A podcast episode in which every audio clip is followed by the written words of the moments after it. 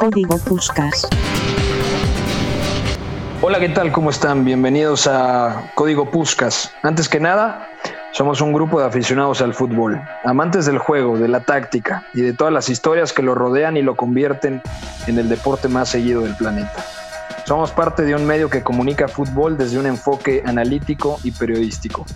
Nuestro equipo está formado por periodistas, analistas, scouts, historiadores e incluso entrenadores. Bienvenidos a Código Puscas de Editorial Puscas. Mi nombre es Pepe del Bosque y hoy tengo el gusto de charlar en el primer Código Puscas, en el primer episodio, con Iñaki María. Muy buenas Iñaki, ¿cómo estás? ¿Qué tal? Muy buenas Pepe.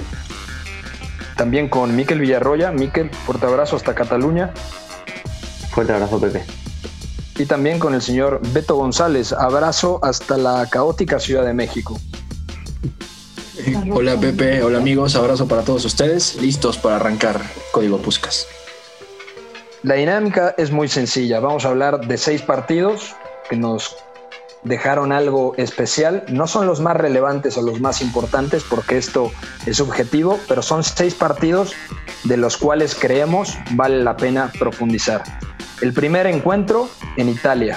El Napoli derrotó y borró del terreno de juego a Atalanta. Gattuso se comió a Giampiero Gasperini y quiero que me platiques, Iñaki María, cuáles han sido las sensaciones de ese dinámico 4-2-3-1, incluso sin Lorenzo Insigne, el doblete del Chucky Lozano y el impacto que está teniendo el nigeriano Víctor Osimhen, que el pasado verano, en la última ventana de transferencias, llegó al conjunto del sur de Italia procedente de Lille?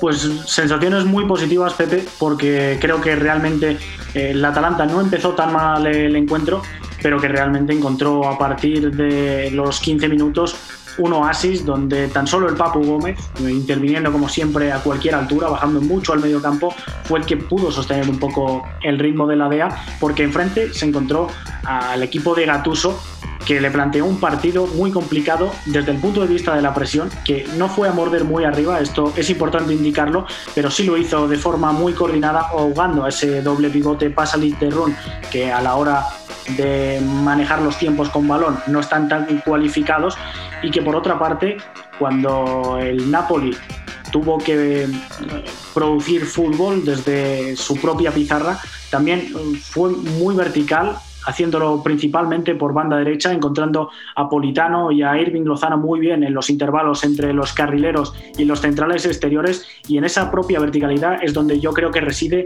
la clave que ha posibilitado que Gatuso haya anulado por completo durante el primer tiempo al conjunto de Gasperini. Hay un detalle muy importante, la altura de la presión. Cuéntanos dónde presionaba el Napoli, porque no era una presión tampoco asfixiante, sino que le dejaba un margen, quizá esperaba en bloque medio, para luego recuperar rápidamente y poder aprovechar los espacios que se generaban.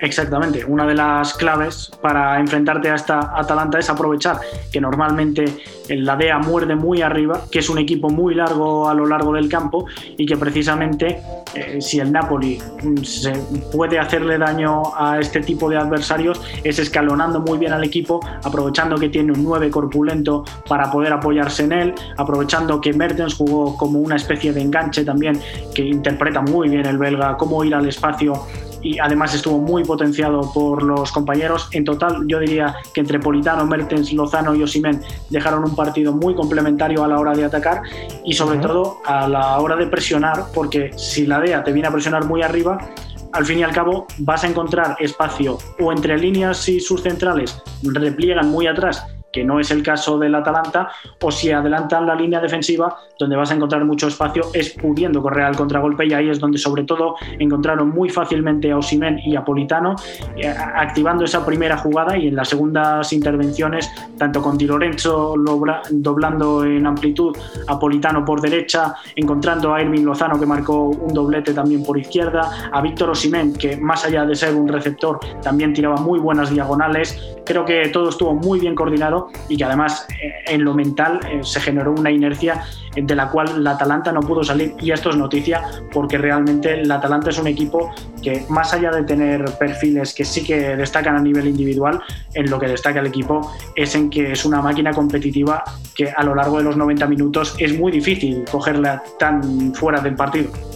Sé que quieres agregar algo, Miquel Villarroya, porque te está gustando el trabajo de Gennaro Gattuso en Napoli, ¿eh?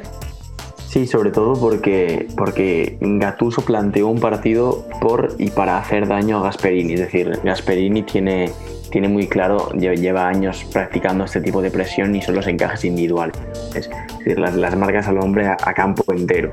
Gasperini en ese sentido es un loco, entre comillas, porque muchas veces te sale bien, pero otras veces, como pasó este fin de semana, no le salió tan bien. ¿Por qué? Porque Gatuso planteó un partido para esto. Es decir, Gatuso, con este, a partir de este 4-2-3-1 que, que, forma con sus fichas, lo que hace es que la, la línea defensiva y la línea de pivotes está muy baja muy abajo. ¿Para qué? Porque cada uno tendrá una ficha rival que atraerá muy abajo y cuantos más tengas abajo, menos tienes arriba. Es decir, y a, la inversa, cuantos más consigues tener en tu campo, menos tiene el rival en el suyo. Entonces, a partir de esto, a partir de entender esto, se tiene el partido en general.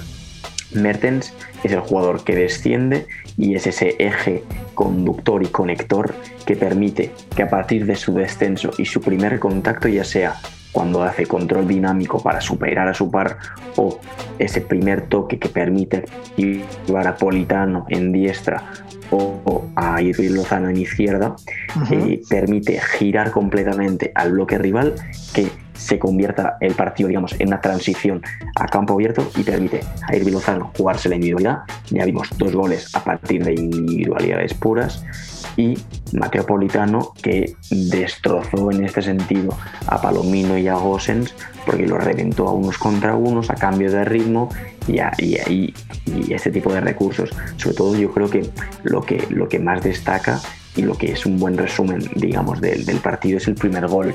Sale de presión alta a partir de Mertens y acaba marcando por derecha Politano, es decir, Politano eh, arrastra por derecha y acaba marcando Irving Lozano por izquierda. Es decir, el Napoli tenía muy claro lo que jugaba y destrozó en ese sentido a Gasperini. De acuerdo. Eh, una buena noticia para Lozano y una mala. La buena es que marcó su segundo doblete en Serie A esta temporada. La mala es que me parece que el partido de Politano en la derecha eh, teóricamente la posición de el Chucky Lozano fue monumental. Politano realmente estuvo bien. Eh, cambiamos de país, de Italia viajamos a España, nos quedamos contigo, Miquel, para hablar del Barcelona. Media hora positiva, quizá la primera parte en general, sobre todo por Pedri, que tenía ese criterio que impacta muchísimo porque con 17 años la sensibilidad, esa facilidad para recibir a la espalda del doble pivote no se da todos los días. Hay un texto muy bueno tuyo en Editorial Puscas y me parece que la parte buena del Barcelona en su visita a Getafe fue Pedri. La parte mala es que en la segunda parte se diluyó completamente el equipo de Ronald Koeman. ¿Qué le pasó al Barcelona en campo del Getafe? Sí, la, la, visita al Coliseum, 1-0 acabó el partido y, y, y, lo que comentábamos fue en, en, en Off the Record, el Barça que tenía mucha posesión, pero al final acabó el partido con el Getafe tirando más que el, que el conjunto culé. Eh, la primera parte lo comentabas tú, la primera parte realmente buena, porque... Uh -huh. Realmente buena del todo no, pero sí que es verdad que tuvo matices muy positivos. El matiz más claro fue Pedri, pero ¿por qué se activa Pedri? Se preguntarán muchos. Es decir, a partir de De Jong y Busquets en estos descensos a, muy abajo, buscando siempre atraer a Arambarri y a Maximovic. A partir de atraerlos de jugar a espaldas y a, espaldas y a de la primera línea de presión, a costados de Cucho y de Jaime Mata, eh, consiguen recibir en ese segundo escalón y a su vez tras recibir, conducir o con su posicionamiento atraer y eh, conducir y atraer a Mauro Rambarri y a Maximovic para que para generar el espacio entre líneas que es el que necesita Pedri para controlar, girar y activar a alguien a los costados o en ruptura. ¿Qué pasó en la primera parte para que el Barça no marcase gol? El Barça tuvo un par de ocasiones, sobre todo la más cara la tuvo Griezmann, uh -huh. pero sobre todo qué pasó para que para no aprovechar esta ventaja que daba el Getafe, muy sencillo. el Barça venía jugando siempre con Ansu Fati, con Coutinho, aparte de Griezmann y Messi. El Griezmann es un jugador que te da mucha ruptura, ¿vale? Pero Pedri y Dembélé y sobre todo Messi no te, da, no te dan prácticamente nada de ruptura. Y en ese sentido el Barça le faltó mucha ruptura y sobre todo lo que luego le faltó fue eh, esa, esa, racionalidad en la ocupación de espacios que le permita ser mucho, mucho más fluido en su, en, su circulación. Al final, en el 4-4-2 del Getafe se sentía muy cómodo porque, sobre todo por izquierda, el Barça carecía mucho. Sergio Des, que no hizo mal partido, al final se veía muy, muy limitado porque es un diestro en izquierda y no tiene prácticamente profundidad. Y luego está el tema de Osman Dembélé. Osman Dembélé es un jugador muy caótico, muy anárquico que no respetaba esa ocupación racional de espacios y que no le permitía, no le permitía al Barça cumplir su máxima, que ¿cuál es la máxima del Barça? Es crear triángulos en los costados. Dembélé se pisaba con Des, Dembélé se pisaba con Pedri, Dembélé se pisaba con De Jong. Y al final es un jugador que juega muy por libre y en el Barça eso ya tiene un nombre que es Lionel Messi y todo el equipo juega para compensar esa libertad. Claro, si tú tienes a dos tíos que buscan esa libertad, quizás no te sale rentable si sobre todo Usman Dembélé no produce tanto con esa libertad. Totalmente. A ver, lo de Dembélé es que es imprevisible para todos, para sus compañeros, como dice Alberto Yogo, y, y también para los rivales. Entonces, mm, no sé, se está quedando corto, le falta confianza, tanto como Antoine Griezmann, que frente al arco, la verdad, está muy lejos de ser el definidor que veíamos en el Atlético de Madrid. ¿Cómo? Esto te lo pregunto directamente a ti, Miquel. ¿Cómo logra o, qué tendría que hacer Ronald Kuman para recuperar esa confianza de Antoine Griezmann? Porque no es la primera vez que falla un uno contra uno. Y esto es muchas veces algo más moral o anímico. De hecho, comentó eh, Griezmann y, no le sentó bien a, a Ronald Koeman que él quería jugar como lo hacía en la selección francesa, que la solución estaba ahí, pero eso se torna muy complicado porque Coutinho y Messi normalmente parten por dentro. Esta vez Coutinho traía también el peso de la eliminatoria, el propio Messi llegó desgastado después de jugar contra Ecuador y en la altura de La Paz. ¿Cómo logra recuperar Ronald Koeman Antoine Griezmann? Eh, es complicado, sobre todo porque Antoine Griezmann llega, llega en un contexto complicado tanto en el club como con tanto cambio de entrenador, con Setién y con Kuman. Eh, lo, que, lo que se me augura más, más fácil para recuperar, más fácil entre comillas, para recuperar la confianza de Griezmann es darle mucho más protagonismo, mucha más cuota de balón y que, y que se sienta el, el, la clave para que el Barça progrese y para que el Barça produzca goles.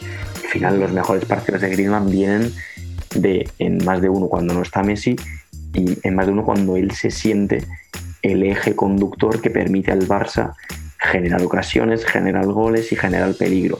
Al final ahora el Barça juega con cuatro atacantes, uno es Dembélé, que asume mucha cuota de balón, otro es Pedri, que queriendo o sin querer es un jugador clave para el sistema, al menos en el partido contra el Getafe, y el otro es Messi, que yo creo que no hace falta comentar nada más, y si juega Ansu Fati, Ansu Fati también asume mucha cuota de balón. Antoine Griezmann al final está también por inteligencia que tiene el táctica, está destinado a compensar los movimientos del resto. Y si él también lo hizo más de una vez contra el, contra el Getafe, si él también quiere participar en la rotación y en la circulación, es contraproducente para él porque toca pocos balones y los que toca genera pocas ventajas y es contraproducente para el equipo porque no hay nadie que compense estos movimientos. Al final, Griezmann necesita esa cuota de balón que no creo que tenga en su etapa en el Barça. Nos quedamos en España para hablar de la mayor sorpresa, yo creo, en el fin de semana, que es la derrota del Real Madrid contra un muy buen Cádiz. Porque incluso, Miquel, te diría que el 1 a 0 me parece un resultado corto. Realmente los dirigidos por Álvaro Cervera dieron una muy buena exhibición, sobre todo los primeros 45 minutos, con un Álvaro Negredo ya de 35 años inspirado, con gol del hondureño Lozano y también con un gran partido desde mi punto de vista en el costado de la izquierda de Alex Fernández. ¿Qué le pasó al Real Madrid? ¿Cómo repartió los espacios en mitad de campo? Porque yo no entendí sinceramente cuál era el plan, cuál era el planteamiento de Zinedine Zidane con ese asimétrico 4-2-3-1 con un doble pivote Cross Modric. Sí, eh, para, para, explicar el partido hace falta explicar sobre todo la fase del juego que más predominó durante el partido, que es el ataque posicional del Madrid. Al final el Madrid se dispuso con una especie de especie entre comillas de 4-2-3-1 con Tony Kroos y Luka Modric formando entre comillas un doble pivote porque Tony Kroos muchas veces caía lateralizando posición, Modric muchas veces caía entre centrales y al final la ocupación de espacios casi nunca era racional, que es algo que también le pasó en muchos momentos al Barça. Pero sobre todo en Madrid eh, tuvo muchos problemas en, muchos problemas estructurales, sobre todo en derecha, porque Nacho Fernández intentaba ser alto y Lucas Vázquez muchas veces o se pisaba con Nacho porque daba, también, daba también amplitud, o se pisaba con Isco porque Isco iba bailando entre la intermedia derecha y la intermedia izquierda y cuando Lucas ocupaba la intermedia derecha, Isco muchas veces venía también a completar ese triángulo.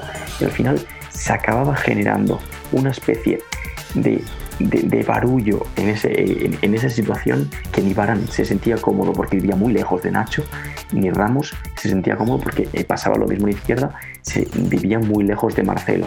Y al final eso lo que provocó es que esa mala ocupación del espacio provocó que el, que el, que el Cádiz, cuando robase, tuviera esos intervalos entre central y lateral enormes para sacar balón de zona, sacar balón de carril central y aprovechar, atacar estos intervalos, atacar estos espacios que permitían al Madrid salir a la contra y evitar que el Madrid pudiera presionar y asentarse en campo propio del Cádiz. Y a partir de esto, Álvaro Negredo Lozano, Salvi y Alex Fernández hacen un auténtico partidazo. También, lógicamente, con José Mari y con Johnson lanzando y siendo ese eje que permita sentarse en campo rival.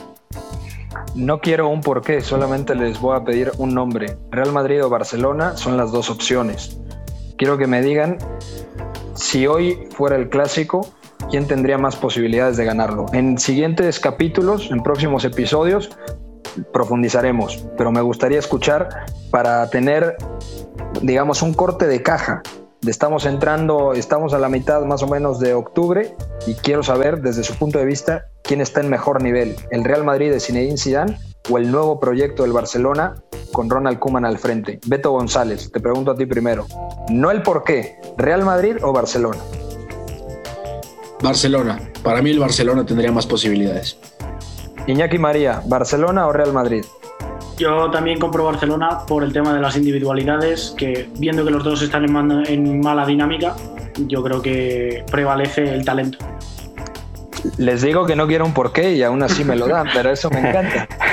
Tenemos que Miquel Villarroya. Yo no te, voy a, no te voy a dar ningún porqué, pero el Barça. Yo también creo que el Barcelona. Por eso quería hacer esta dinámica, porque o sea, realmente somos lo más objetivos posibles y decimos que el Real Madrid está atravesando un bache mm, profundo y sobre todo creo que este bache no lo va a poder sobrepasar mientras que no aparezca la figura de Eden Hazard, porque este Real Madrid creo que puede sobrevivir a partir de las individualidades, porque tácticamente Zinedine Zidane una vez más se está quedando corto. Cambiamos de liga y sé que lo va a tener más difícil que Zinedine Zidane, el señor Beto González, para desmenuzar lo que ha pasado entre el Manchester City y el Arsenal. 1-0, victoria del conjunto Citizen con anotación de Raheem Sterling. ¿Qué pasó? Hay que ponerle un número. 3-3-4 sería la formación, pero con muchas permutas, Beto González. ¿Cómo le explicas a la gente lo que intentó Pep Guardiola? Bueno, antes de entrar a un análisis más a fondo, lo primero que tendría que decir es que este partido del Manchester City, eh, antes que etiquetarlo por números y combinaciones de salida o, parado táctico, en realidad habría que interpretarlo a través de los roles y a través de las zonas que han pisado todos los jugadores que dispuso Pep Guardiola. Habría que empezar diciendo que este partido no empezó este fin de semana, sino que empezó en Milán en noviembre de 2011 con Pep Guardiola al mando del Barcelona. ¿Por qué? Porque hay un paralelismo tremendo entre lo que vimos este fin de semana con el Manchester City en el Etihad ante el Arsenal y ese Barcelona que fue a jugar a Milán que tenía enfrente a Massimiliano Allegri y a Zlatan Ibrahimovic. ¿Y por qué lo digo? Por Rodri Hernández. Porque este partido es un partido que ya ha jugado Guardiola antes que ya ha dirigido también antes y ese rol que tuvo Rodri Hernández se explica a través de Sergio Busquets y viceversa. Y ahora sí entro en el análisis. Diles cuándo, diles cuándo, que eso es clave. ¿Cuándo qué? ¿Cuándo, ¿Cuándo, ya lo había hecho Pep Guardiola? Ah, precisamente es lo que, lo que comentaba al principio. Este partido se jugó 23 de noviembre del 2011, Milan 2, Barça 3, y en esa temporada el Barcelona mutó de, de ese 4-3-3 con Messi falso 9, 4-3-1-2 a un 3-4-3 que decididamente dibujaba un rombo en la mitad del campo. Estaban Xavi, estaba Busquets, estaba Iniesta, estaba Cesc Fábregas, había un sinfín de nombres, pero la idea era el juego de posición y tener amplitud permanente por fuera con muchas permutas por dentro. Y Dani Alves. Y Dani Alves. todo. Y Carles Puyol era lateral derecho por momentos, que se cerraba como tercer central para formar ese 3-4-3 rombo en medio campo. Por eso digo que este partido del Manchester City no empezó este fin de semana, empezó en Milán ese 23 de noviembre de 2011, porque es precisamente parte de lo que se vio en este Manchester City.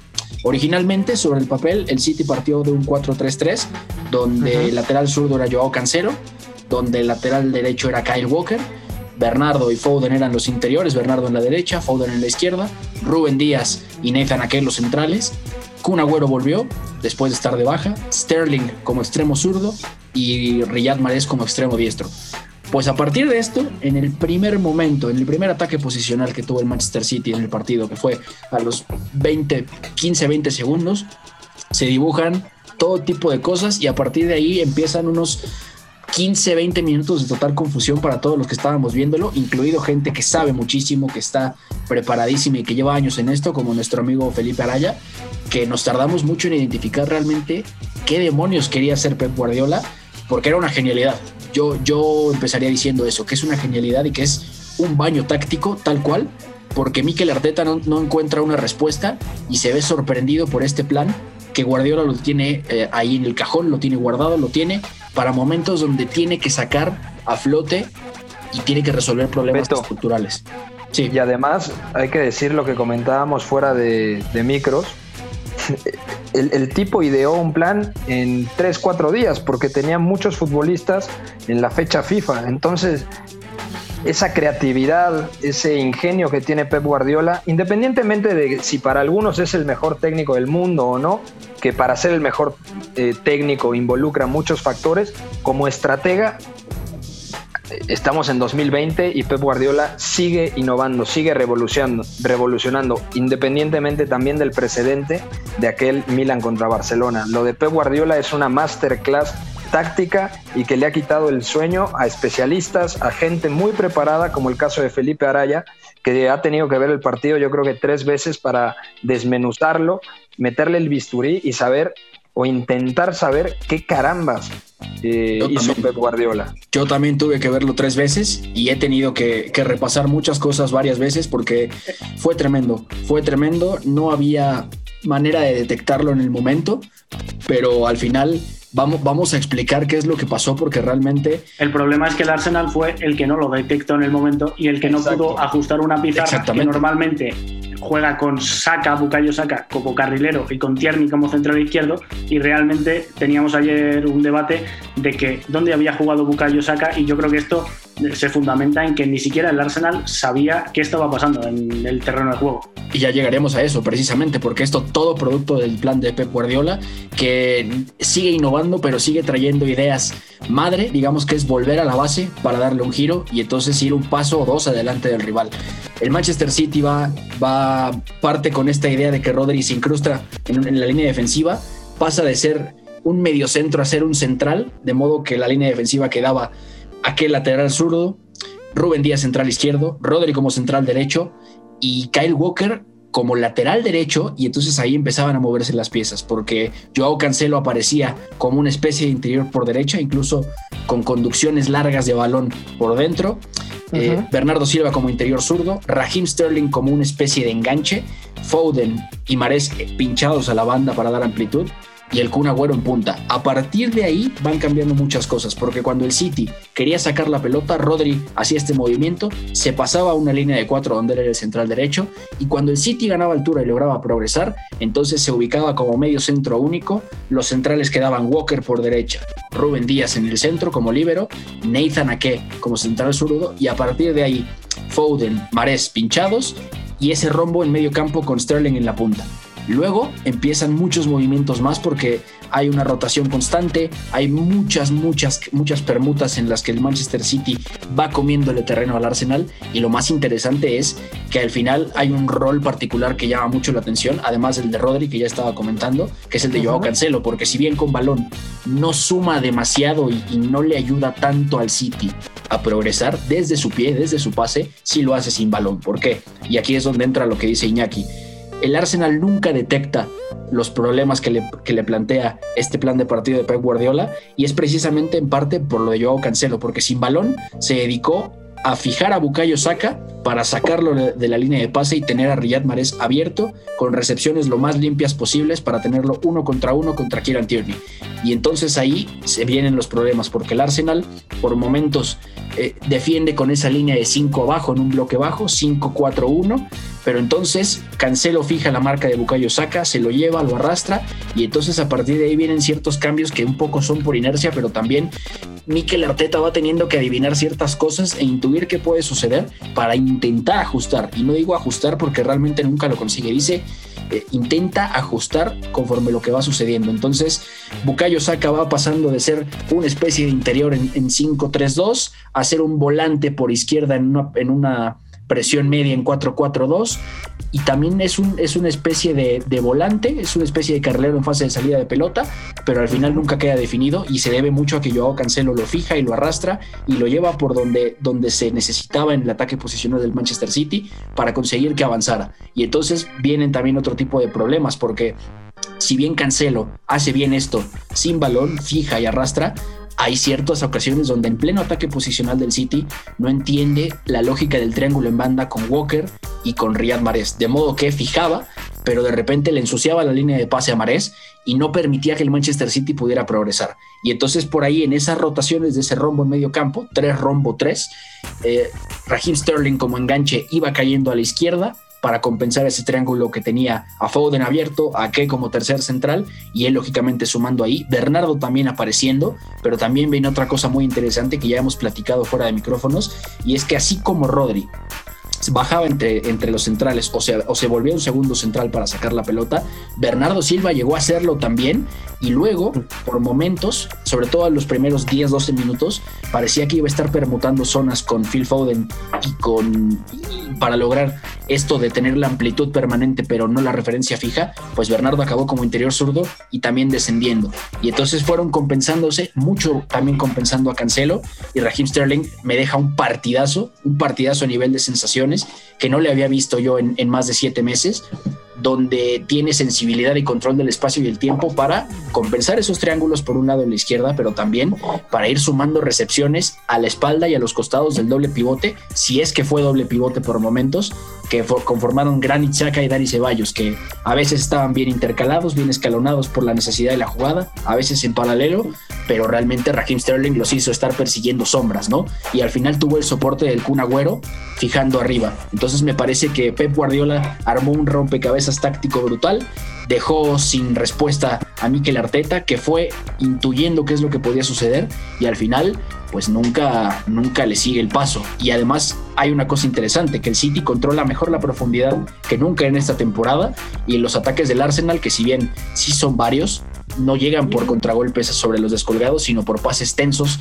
por dentro, progresiones más, más bajas. Entonces fue un partidazo y una nueva revolución de Guardiola. De acuerdo. Si nos quedamos en Inglaterra, quizá el partido con más reflectores es, era ese Manchester City Arsenal, pero el derby de Merseyside también tenía mucho contenido por cómo venía el Everton de Carlo Ancelotti, por que enfrentaba a Liverpool de Jürgen Klopp y quizá la noticia del fin de semana, independientemente de la sorpresa de la derrota del Madrid en casa contra el Cádiz, fue la lesión de eh, Virgil van Dijk, que parece que se perderá el resto de la temporada.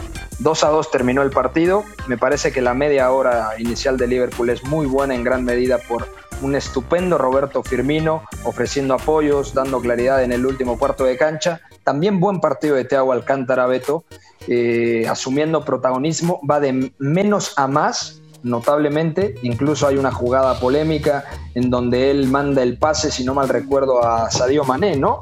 Y luego Mané centra y demás. A partir de esta situación, yo creo que Thiago Alcántara vuelve a demostrar que era la pieza que necesitaba el equipo de Jürgen Klopp. Pero enfrente está el Everton, que reaccionó muy bien y además Dominic Calvert-Lewin volvió a demostrar que es un chico que tiene muchísimo talento y que tiene gol. Sí, totalmente. Habría que decir que este partido tiene una antes y un después por la lesión de Virgil van Dijk, que es grave, que es una rotura de ligamento cruzado de lo peor que puede tener. Entonces, cambia mucho las cosas, pero vuelve yo el Matip y a partir de que vuelve yo el Matip, el medio campo queda conformado por Henderson estirando mucho en ese interior derecho, Thiago asumiendo muchísimo balón en el interior izquierdo, Fabiño medio centro y la verdad es que la primera media hora de Liverpool es tremenda porque el plan es muy claro, ¿no? El, el mejor Roberto Firmino dando los mejores apoyos que pueden vérsele, sobre todo porque Liverpool le genera situaciones muy cómodas donde fija en banda, le genera triángulos y le abre todo el espacio que necesita en el centro del juego para poder ofrecerse y poder hacer fluir, tocar de cara, uno o dos toques. Eso, eso es tremendo. La lesión de Virgil van Dijk, por supuesto que condiciona las cosas y a partir de ahí vienen dándose otras situaciones que incluso hacia el final Carlo Ancelotti puede inclinar desde la pizarra, ¿no? Entra Joe Gómez, eh, el Liverpool va complicándose un poco más, a partir de ahí Thiago asume más peso, deja pases tensos tremendos, organiza el juego, el pase que ya decía sobre Sadio Mané que me parece tremendo, que ningún interior ningún mediocampista de Liverpool puede dar, es la naturaleza de Thiago, pero a partir de, todo esto, el Everton se sabe que tiene la capacidad de golpear, va creciendo, también se lesiona Seamus Coleman, entra Ben Godfrey y James Rodríguez deja un partidazo, primero partiendo del extremo derecho, donde asiste también a Michael King, y luego cuando viene el final del partido, quita a Abdoulaye Doucouré de Carlo Ancelotti, entra Alex Iwobi, deja el 4-3-3, pasa un 4-2-3-1 con James en la media punta y en ese momento, él, eh, ya sobre el final del partido, deja una preasistencia tremenda filtrando en profundidad a Lucas Diñe y le pone en la cabeza la pelota a Calvert Lewin, que lo que decías, tiene un instinto, una cosa tremenda de delantero centro de élite. A lo cristiano, ¿no? Cómo se sostiene en el aire. Totalmente. Y, ese oficio para acomodar el cuerpo conforme la situación, girar el cuello y orientar así la pelota es de élite. Entonces, este partido tuvo muchas altas y bajas, pero lo más interesante de todo es que Carlo Ancelotti con la pizarra logró sacar los puntos, se salva en el bar al final, pero es tremendo, tremendo lo que consigue después de este 2-2, que deja muchas heridas a Liverpool y el Everton sale fortalecido lo más importante para medir el, termómetro que tenemos para medir realmente el nivel del Everton es cuando se enfrente al Big Six. Ya le ganó al Tottenham y ahora empató contra el Liverpool. Es cierto, yo lo tengo muy claro, para mí el Liverpool mereció ganar, fue superior, pero a nivel competitivo ha mejorado muchísimo el Everton.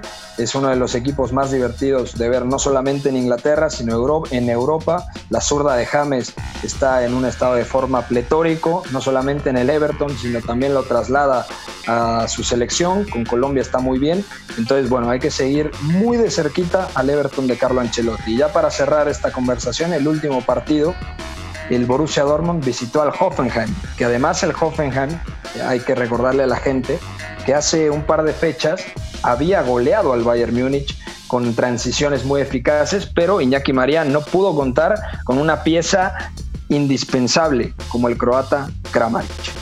De hecho, Pepe no pudo contar ni con Kramaric ni con Dabur, que venía siendo esa doble punta de jóvenes. Al final acabó partiendo con el mismo sistema de tres centrales y con doble punta con Bebú y con Belfodil arriba. Para ajustar también un movimiento muy interesante es el de Sebastián Rudi, que a la hora de defender replegaba como carrilero, igualando ese sistema de tres centrales de Lucien Fabre, pero que a la hora de atacar Sebastián Rudi se posicionaba como interior y repartía mucho mejor los espacios el Hoffenheim, lo cual le llevó a tener eh, presencia en campo contrario y tener alguna posesión para defenderse también con pelota. Y no obstante, tengo que decir que me gustó el Dortmund, una cuestión, sobre todo me gustó, que en temporadas anteriores, sobre todo la pasada, no veníamos viendo con tanta facilidad y es esa calma, esa pausa para poder revertir partidos en los cuales necesitas marcar un gol, el rival empieza a jugar con el tiempo, con eh, la falta que te puede eh, faltar de paciencia y ahí yo creo que el Dortmund dejó un buen ejercicio, sobre todo a través de la entrada de, de Marco Royce y de Erling Haaland, que los dos como revulsivos, uno con una asistencia y Royce con un gol, acabaron marcando ese tanto de la victoria en un partido trampa, en una visita que se lo digan al Bayern ya muy complicada ante el mata gigantes de esta Bundesliga.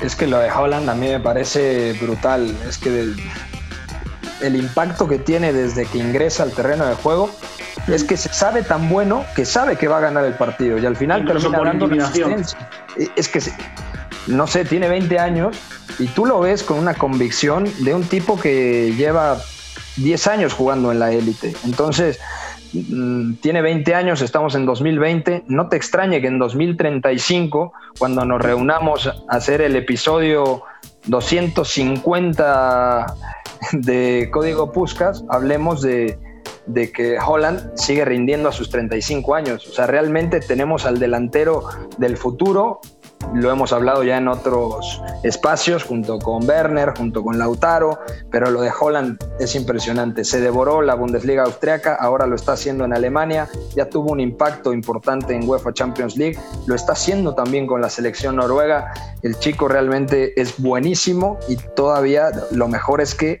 mm, su techo no lo sabemos, ¿no? Sí, de acuerdo. Otro condicionante, además, es que en un partido en el cual necesitabas marcar un gol, acabó sin jugar ni un minuto Reinier porque Fabre decidió, como en la temporada pasada o hace dos temporadas cuando incluso tenía el Cácer, jugar con falso 9, en este caso jugó con Julian Brandt, con Jadon Sancho y con Gio Reina, eso sí es verdad, entre líneas, como una especie de segunda punta habitual ya en el Dortmund. Y por último, llamativo también el papel de los centrales exteriores, porque eh, vimos como tras la lesión de Pisek acabó jugando con Emre Can y con Delaney, que no dejan de ser dos centrocampistas reconvertidos y eso habla mucho de cómo confía Lucien Favre en este dibujo cuando ni siquiera tenía los centrales para poder ponerlo en práctica. De acuerdo, para la gente que se pregunta el otro, al, otro gigante de Alemania cómo le fue, el Bayern Múnich ganó 4-1 contra el Arminia Bielefeld. Ya nos vamos, ha sido un placer esta primera emisión del podcast Código Puscas. Lo hemos pasado muy bien, espero que ustedes también. Iñaki María, te mando un fuerte abrazo hasta Segovia, España. Un abrazo, Pepe. Beto González, un fuerte abrazo hasta la Ciudad de México. Fuerte abrazo para ti, Pepe, y para todos. Miquel Villarroya, un abrazo grande hasta Cataluña. Un abrazo, Pepe, y que sean muchos más códigos Puscas. Esta es su casa, espero que lo hayan pasado muy bien, que lo disfruten. Bye bye. Esto es Código Puskas. Somos la resistencia.